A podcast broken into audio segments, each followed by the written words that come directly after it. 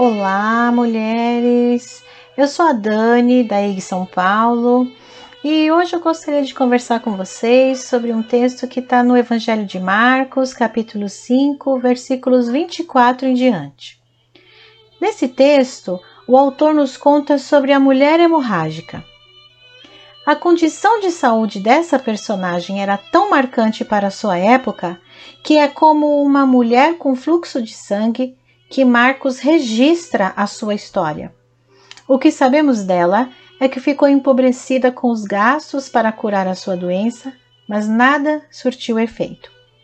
Se pensarmos sobre o conhecimento médico daquela época, podemos imaginar o quanto o corpo dessa mulher foi maltratado e quanto sofrimento isso deve ter lhe causado por 12 anos. Ela deve ter passado por procedimentos horríveis e até perigosos. O texto nos diz que sua condição só piorou. Além disso, ela deve ter sido vítima de charlatanismo, com promessas de cura em troca de dinheiro, e isso lhe causou a penúria.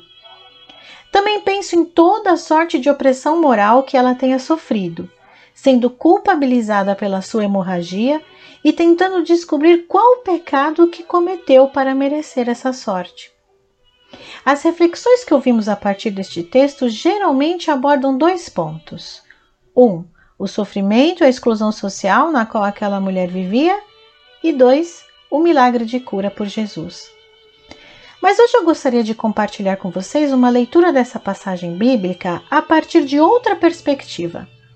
Eu quero falar sobre a história da mulher que teve, antes de tudo, o desejo de ter uma vida em plenitude. Uma mulher que queria se sentir forte e inteira, que queria uma vida mais viva. E a coragem dessa mulher em buscar essa vida mais viva fez com que ela procurasse uma brecha para romper com as regras culturais que a mantinham à margem do convívio social. O texto nos diz que ela chegou a Jesus por trás e tocou-lhe as vestes. Ao saber que um homem milagreiro se encaminhava envolto por uma multidão para a casa de um líder da sinagoga a fim de ressuscitar sua filha morta, essa mulher se meteu na aglomeração com um único objetivo: apenas tocar na capa desse homem. Como acontece em todos os relatos dos milagres de Jesus, o efeito do toque é imediato. A hemorragia é estancada e ela sentiu isso. Mas esse toque não foi algo banal, próprio da caminhada no meio da multidão. O texto nos diz que Jesus sentiu que do seu corpo emanou graça e poder curador. Algumas traduções usam o termo virtude. Do corpo de Jesus emanou virtude. Desse relato, podemos constatar que este encontro também foi muito significativo para Jesus. Acredito que ele tenha se espantado com o tamanho da fé daquela mulher e com a imensa vontade que ela tinha de ser curada, porque bastou um simples toque em sua capa para que o poder transformador da rua que ele carregava fosse manifestado. Por isso, Jesus não permite que este acontecimento se passe em segredo, deixando aquela pessoa com tamanha fé e persistência perdida na multidão. Jesus não consegue seguir seu caminho como se nada tivesse acontecido. Era necessário que a pessoa portadora daquele desejo incontrolável de cura e transformação da sua vida fosse revelada. Por isso, ele para e pergunta: Quem me tocou? Como homem judeu, conhecedor das leis sacerdotais de sua época, Jesus sabia o impacto que a atitude daquela mulher ao tocá-lo causaria. Ele sabia das represálias que ela poderia vir a sofrer por ter transgredido a lei. Mas quando ele ouviu o seu relato e acolheu o seu sofrimento, despedindo-a em paz e livre do seu mal, ele reconhece que nela havia uma fé verdadeira. Irmãs, Jesus dignificou aquela atitude de, de, transgressão de uma lei que provocava exclusão, sofrimento e até morte para as mulheres como um ato de bravura e coragem, motivado pela fé. A cura daquela mulher aconteceu a partir da sua certeza da cura, sem a dependência de qualquer ação de Jesus. Olha que história libertadora para nós.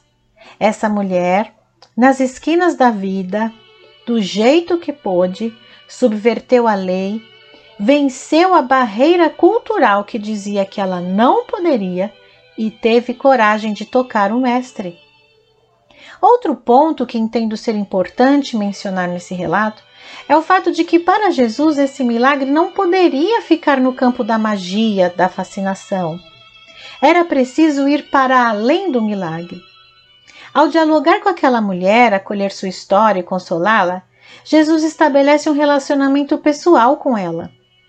Isso nos ensina que a fé no Filho de Deus não pode ser fincada apenas na cura, como um encanto.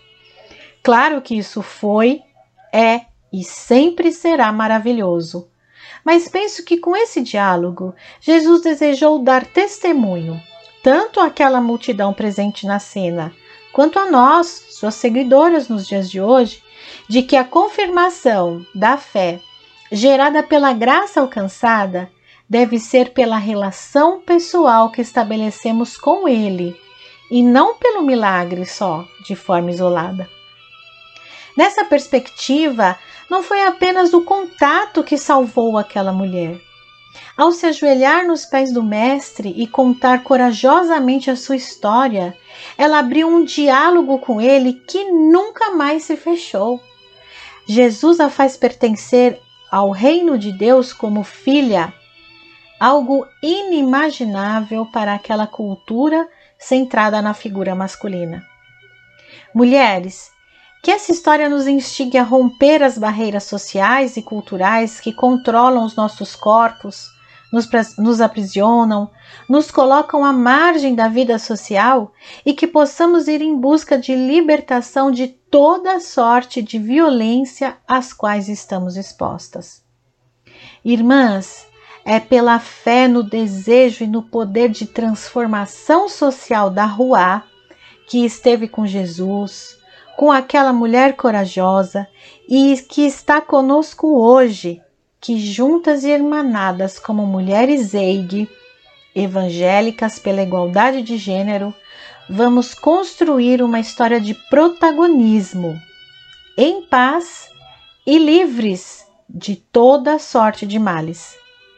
Que estejamos seguras pelo fato de que Jesus veio para que tivéssemos vida e a tivéssemos em abundância. Um beijo carinhoso da Dani.